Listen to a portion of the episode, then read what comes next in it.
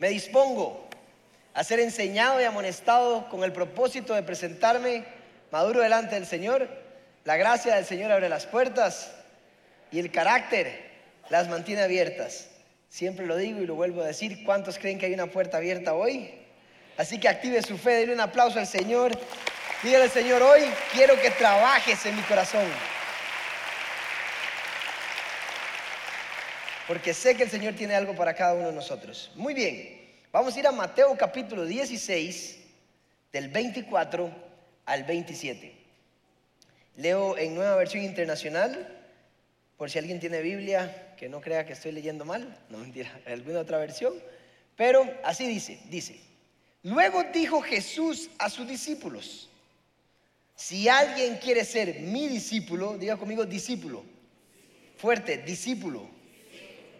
Tiene que negarse a sí mismo y tomar su cruz y seguirme. Porque el que quiera salvar su vida, la perderá.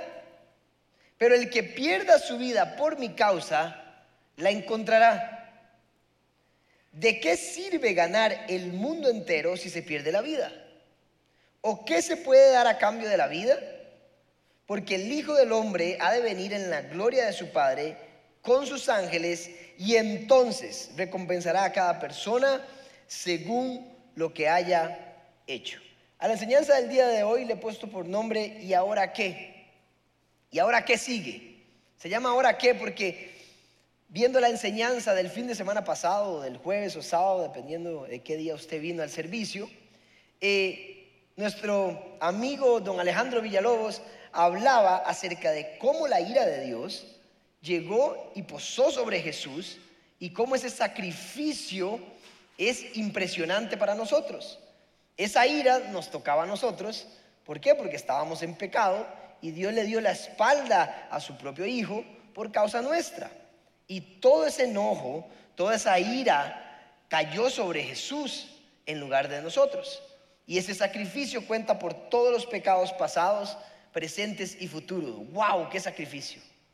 Y entonces él contaba que es muy importante entender este sacrificio y estarlo recordando para qué? Para con el fin de darle la gloria y la honra a él.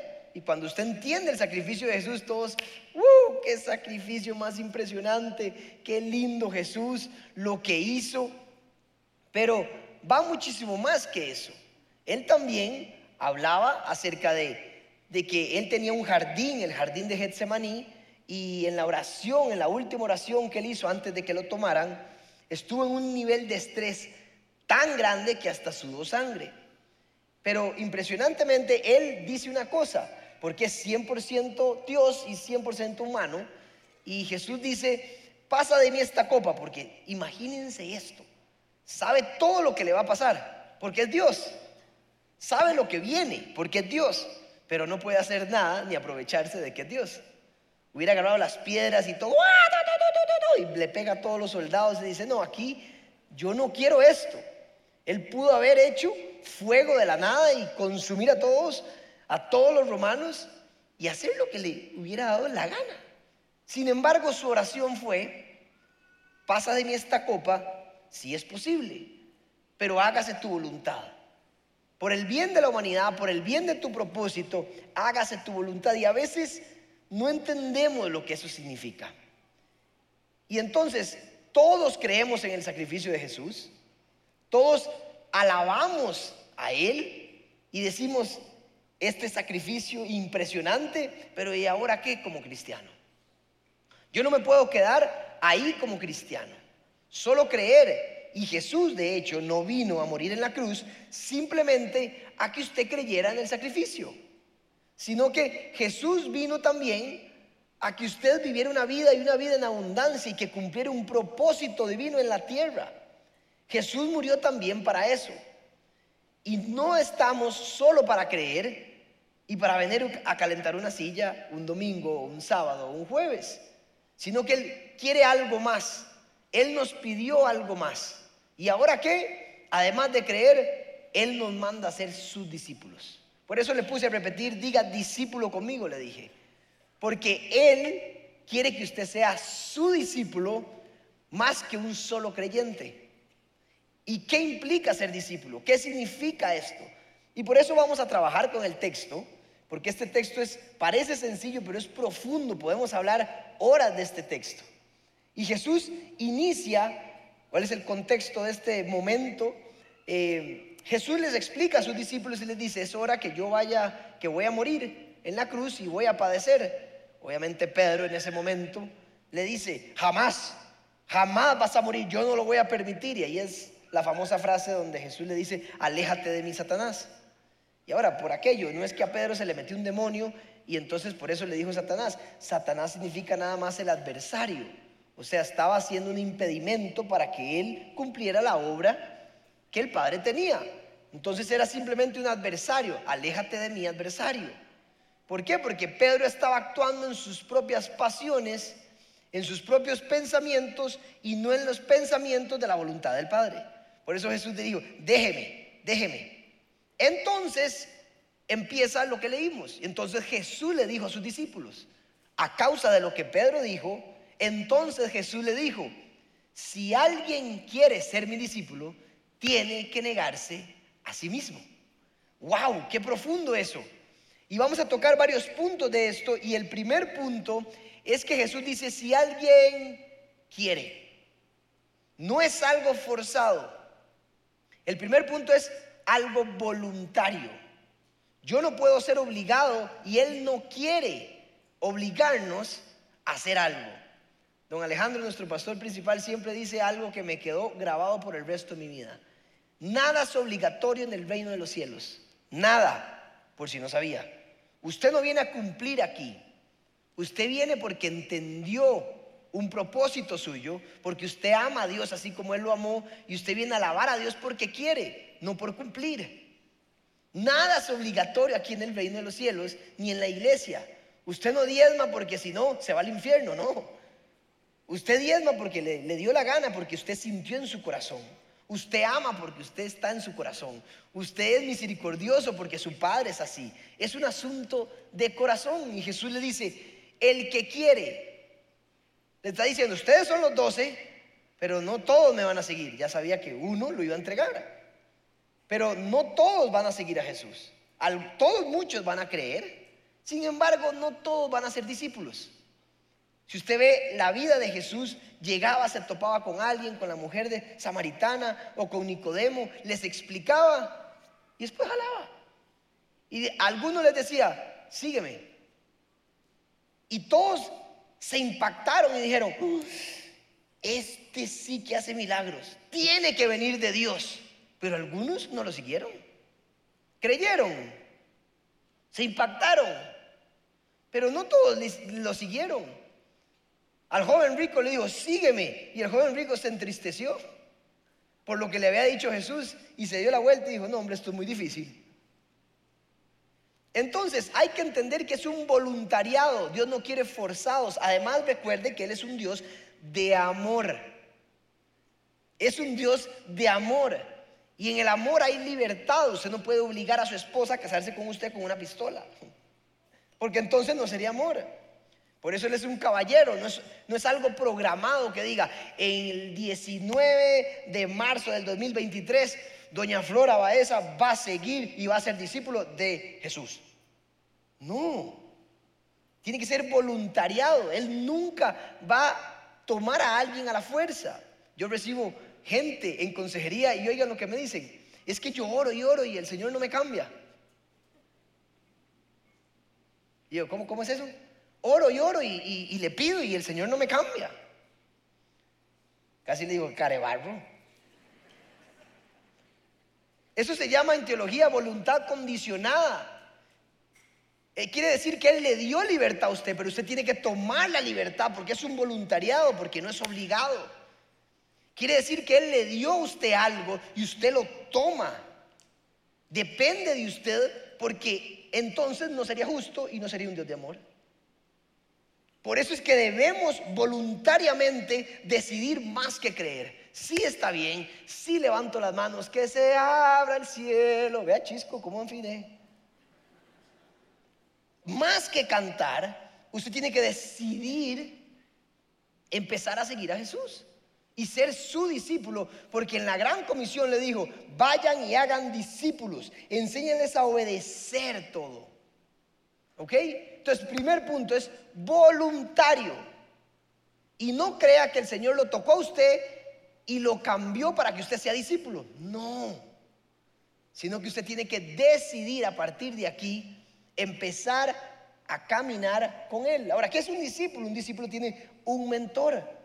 Se quiere decir que usted lo sigue a Él. Es un maestro, usted es un estudiante.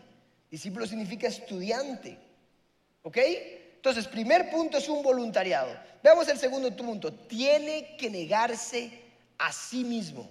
Creo que esto es lo más difícil que un cristiano puede hacer. Y lo que más nos ha costado a todos nosotros.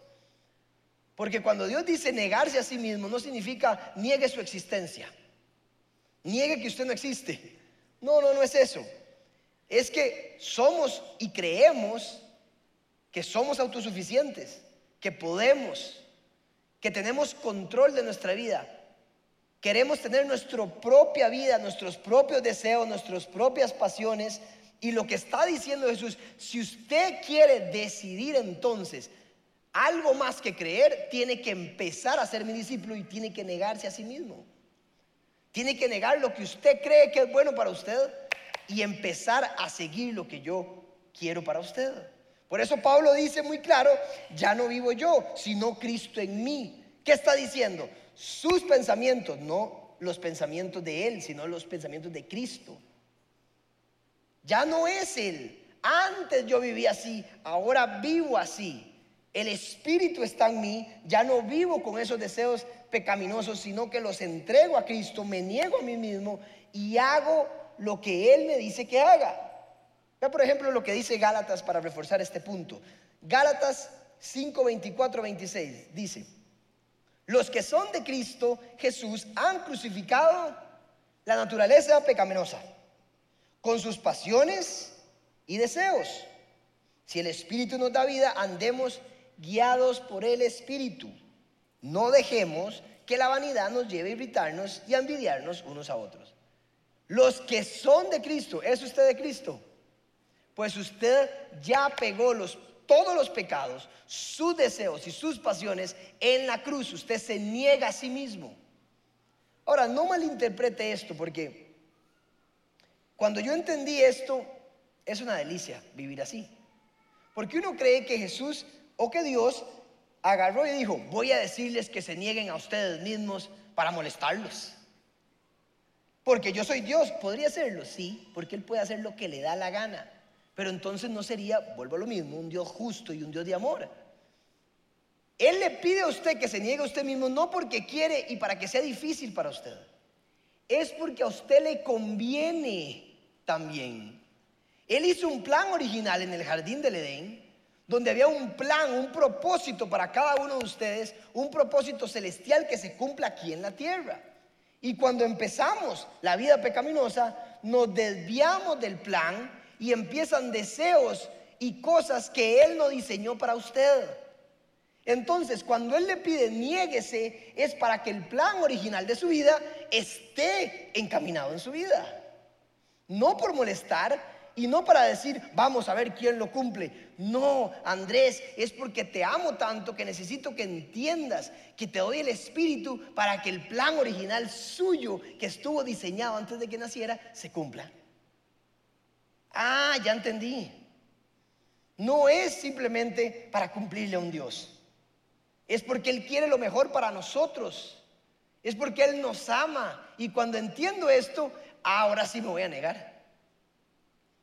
Si Él nos pide que no seamos infieles, entonces no lo seamos porque la infidelidad trae consecuencias malas y duras para todo el entorno familiar. Si Él me pide una sola mujer, entonces es una mujer porque eso me conviene. No porque él quiere molestar. Ama, yo no sé cómo hacen con dos. Que lo digan los esposos, ¿no? que los maridos. En serio no sé cómo hacen. Son duras, ¿verdad? Se ven ahí frágiles, chiquititas y todo, pero, pero ¿qué va? ¿Cómo hacen? Pero si Dios le dice una sola mujer es porque le conviene, es porque hay un beneficio para su vida. Si Dios le dice no sea egoísta es porque le conviene. Es porque trae bendición a su vida y el egoísmo trae maldición. Si Dios le dice sea misericordioso, perdone, es porque a usted le conviene perdonar. No por molestarlo, pero hay que negar nuestras pasiones, nuestros deseos de matar a esa persona o de devolverle, porque eso trae maldición y no es bueno para nosotros. Me estoy explicando. Es algo que Él quiere para usted. Y no es que usted ya no tenga derecho a escoger, es que hay un plan de Dios para su vida. Hay un trabajo en el plan de Dios. Hay una esposa en el plan de Dios. Hay una novia en el plan de Dios. Hay amigos en el plan de Dios. Hay todo en el plan de Dios, pero no en sus planes. Así que usted tiene que empezar a negarse a sí mismo y muchos de nosotros no, no nos hemos negado. No sé si a alguno de ustedes le pasó, pero yo no me acuerdo el día en que empecé a ser cristiano.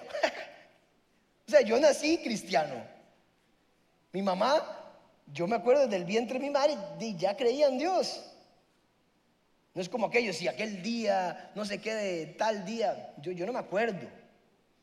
Yo simplemente me acuerdo ya estar en una silla y de repente levantaba las manos y de repente oraba y no entendía nada, pero ahí estaba.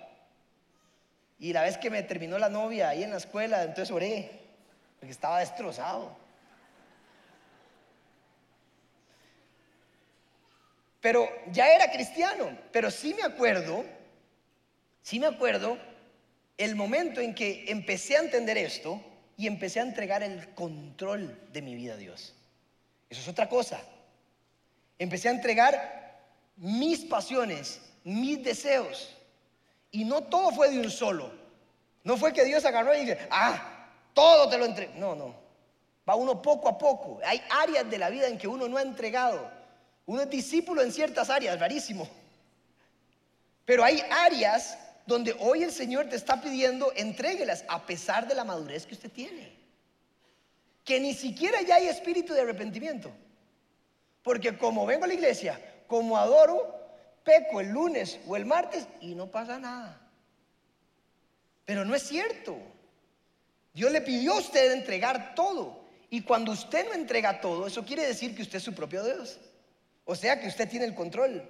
Eso se llama idolatría. Y si Él no es el que tiene el control, es usted. Y cuando usted le, Él le pide, niéguese a usted mismo, es que Él sea su propio Dios. Él Dios, no usted. Qué difícil, ¿verdad? Y hay que ir entregando. Hoy estás acá porque el Señor no es casualidad. Te está diciendo, entrégamelo. No porque estoy bravo, por tu beneficio, porque quiero algo mejor para tu vida, porque sé los planes que tengo para ti, que son buenos. Es por eso.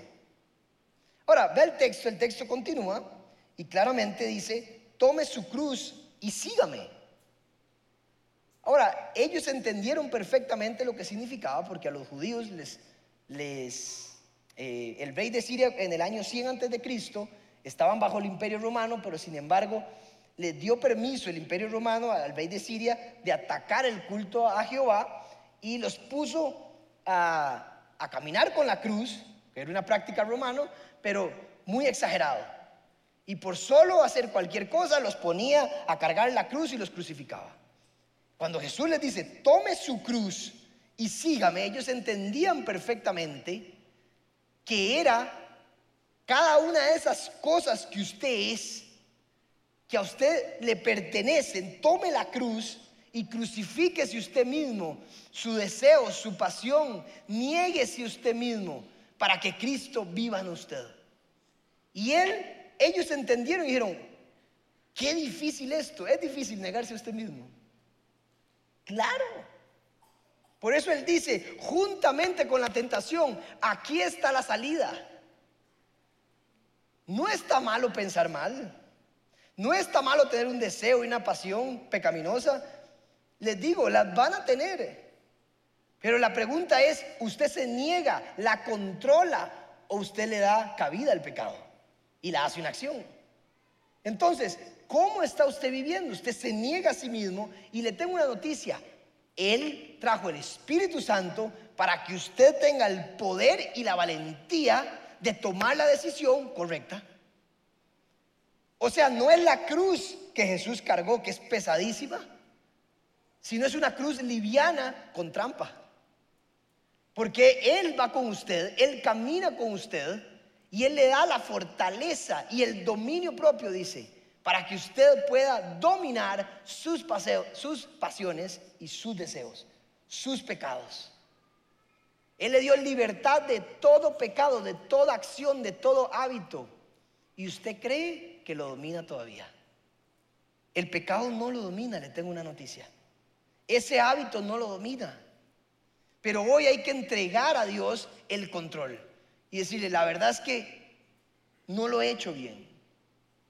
El texto continúa y ve lo que dice. Dice, el que quiera ganar la vida la perderá. Como diciendo, si usted quiere vivir su propia vida, vívala. Pero eso no son los discípulos de Jesús. Y el que quiere perder la vida por mi causa, la ganará. El que me sigue, el que hace suyo mis dichos, mis preceptos, mis promesas, mis principios, mis valores y los hace de él, entonces ganará la vida. Porque se niega a sí mismo y me sigue a mí. Dice, ¿de qué vale, dice el texto? ¿De qué vale ganar la vida entera? ¿Ustedes entienden eso? Está diciendo, ¿de qué sirve ser gerente, CEO de Coca-Cola con no sé cuántos millones de dólares al año? ¿De qué sirve creer que uno es exitoso en el mundo cuando nada de eso se la lleva a la tumba?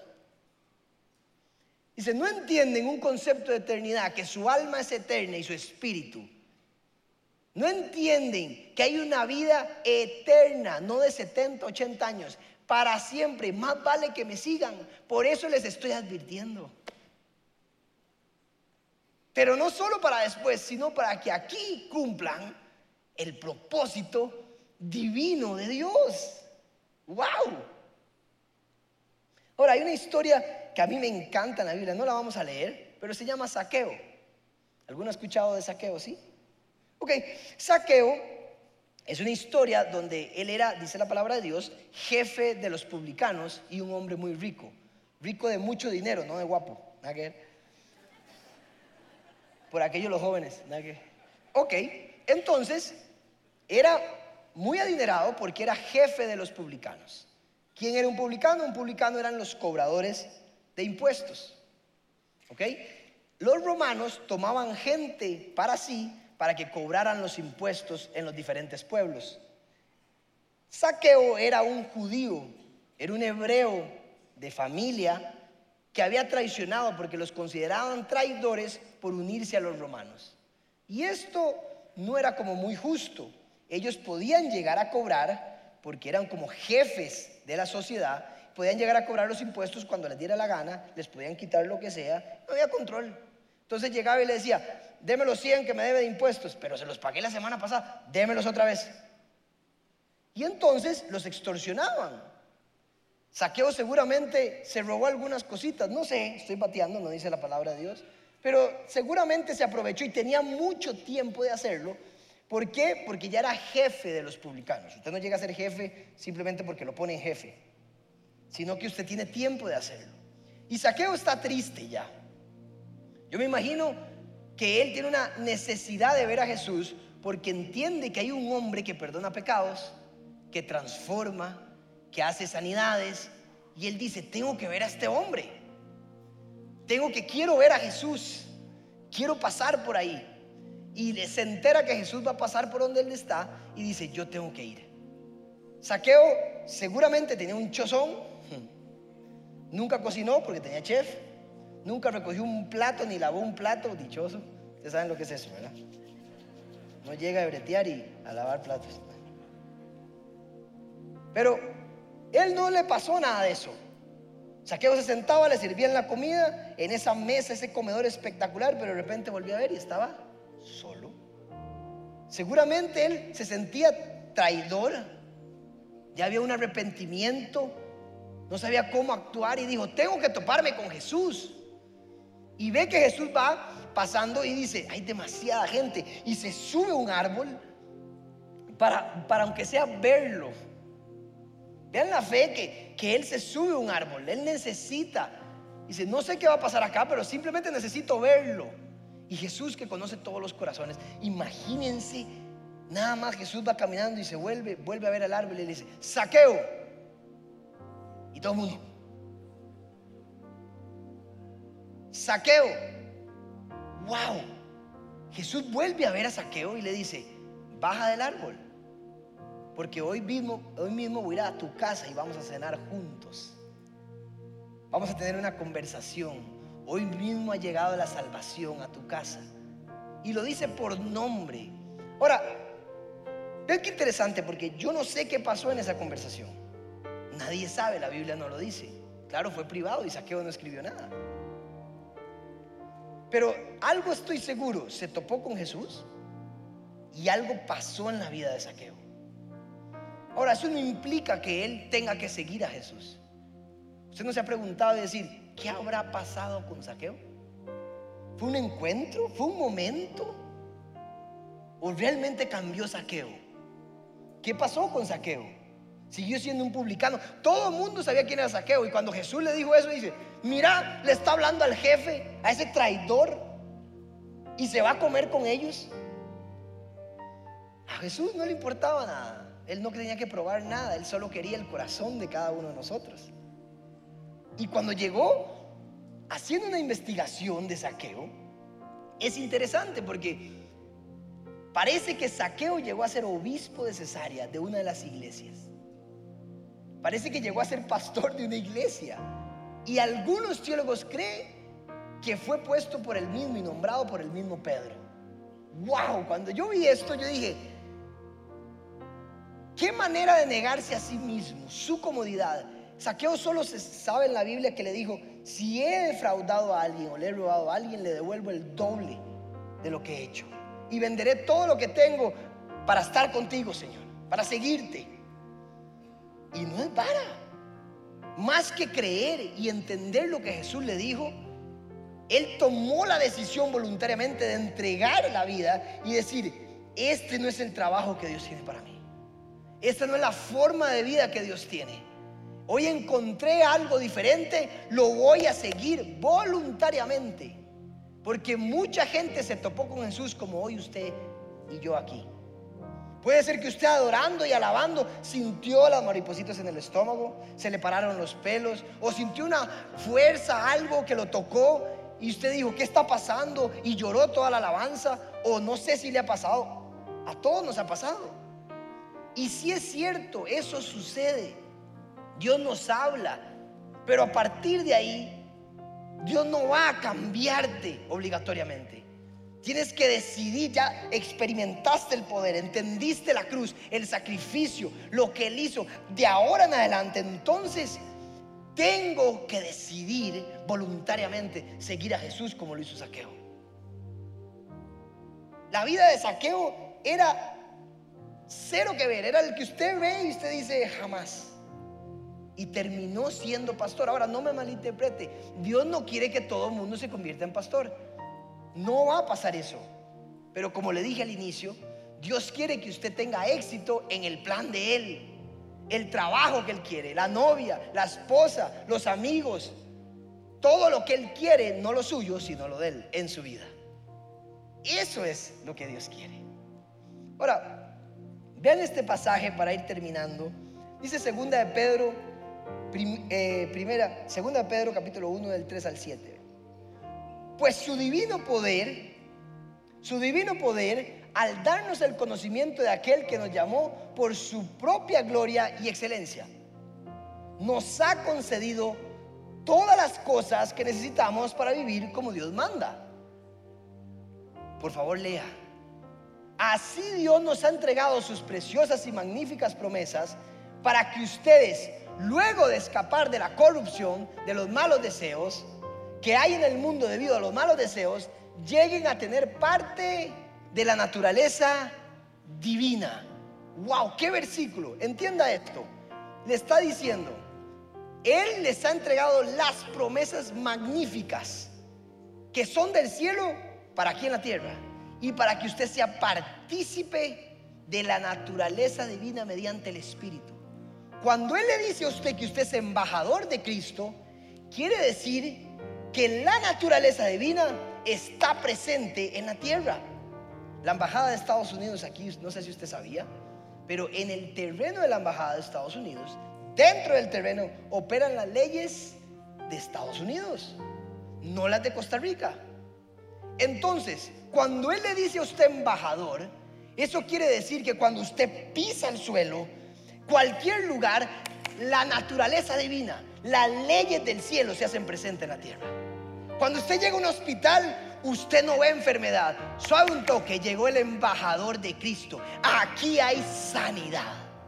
Cuando usted llega a una familia destruida, tranquilos, aquí no hay odio, aquí hay perdón, porque las leyes de Cristo están aquí. Aquí hay misericordia, aquí hay gracia, aquí hay gozo. Usted no es un amargado. Olvídese. Si usted se levanta triste, usted vive en gozo, porque cuando usted está de pie, la naturaleza del espíritu del gozo está con usted. Usted no es estresado, usted no es ansioso. Olvídese de eso, deje de medicarse. Usted es la naturaleza divina por medio del Espíritu. Usted es diferente. No importa cómo lo hayan visto, usted ahora sigue a Cristo y Cristo vive en usted. Y la naturaleza y las promesas se hacen realidad en la tierra porque usted vive.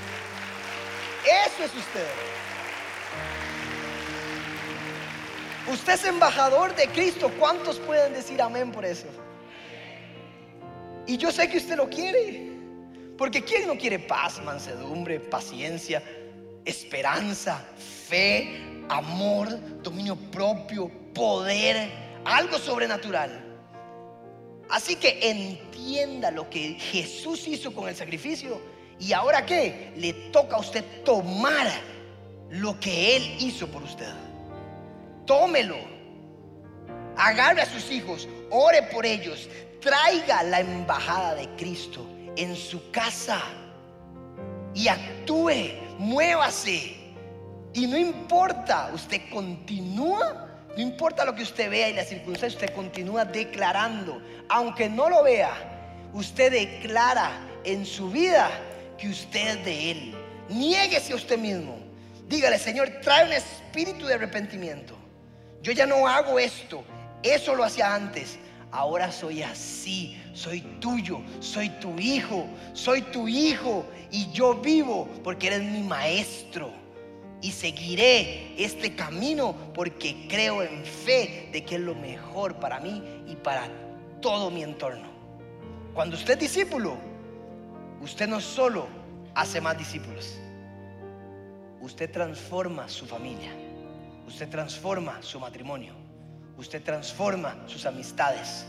Usted transforma su negocio. ¿Por qué? Porque todas las enseñanzas de Jesús están sobre su vida y sobre su mente. Eso es lo que Él quiere para su vida.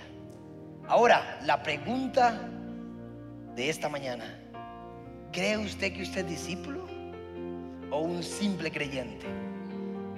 Acuérdese, un discípulo se niega a sí mismo. Aprende todo constantemente de Jesús. Lo que aprende entonces lo pone en práctica y se transforma. Y una vez que se transforma, continúa la misión. Porque le sirvió tanto que cree y se apunta a transformar a más gente. Y el ciclo continúa y continúa. Dios lo llamó a ser discípulo, no solo creyente. Y no es solo para el beneficio de Él, es porque te ama y porque quiere que el plan y el diseño original suyo esté sobre su vida. Amén. Dele un aplauso al Señor. Ahora,